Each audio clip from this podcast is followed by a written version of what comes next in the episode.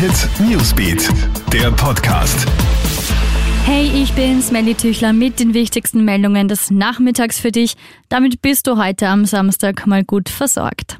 Heiße Diskussionen, Lieferprobleme und die offene Frage der Wirkung bei über 65-Jährigen, aber jetzt ist er da. In der Nacht auf heute ist die erste Lieferung des AstraZeneca-Impfstoffes in Österreich eingetroffen.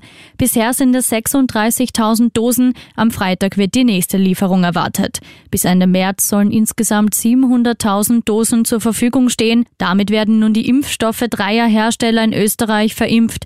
BioNTech, Moderna und AstraZeneca.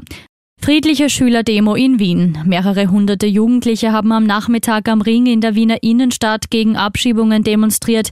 Kinder und Jugendliche in Ausbildung dürften nicht einfach abgeschoben werden, hat es im Aufruf zur Kundgebung geheißen. Laut Polizei sind die Corona-Maßnahmen gut eingehalten worden. Die Demo ist friedlich verlaufen.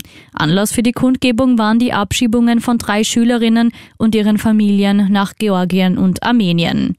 Wir knacken leider bald eine traurige Marke. Fast 8000 Menschen sind in Österreich seit Beginn der Corona-Pandemie im Zusammenhang mit Covid-19 gestorben. Allein in den letzten 24 Stunden sind 21 weitere Todesfälle gemeldet worden. 1333 Neuinfektionen sind seit gestern dazugekommen. Das geht aus den aktuellen Zahlen des Gesundheits- und Innenministeriums hervor. Die Zahlen sind sechs Wochen nach dem harten Lockdown weiterhin auf einem hohen Niveau.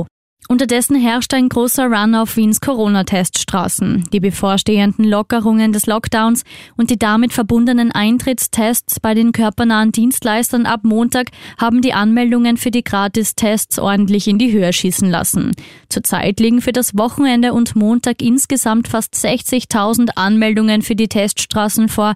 Wenn du dich testen lassen willst, vergiss also nicht, dir einen Termin zu vereinbaren. Der Drive-In beim Austria Center ist zum Beispiel bis inklusive inklusive Montag schon ausgebucht. Krone Hit Newsbeat, der Podcast.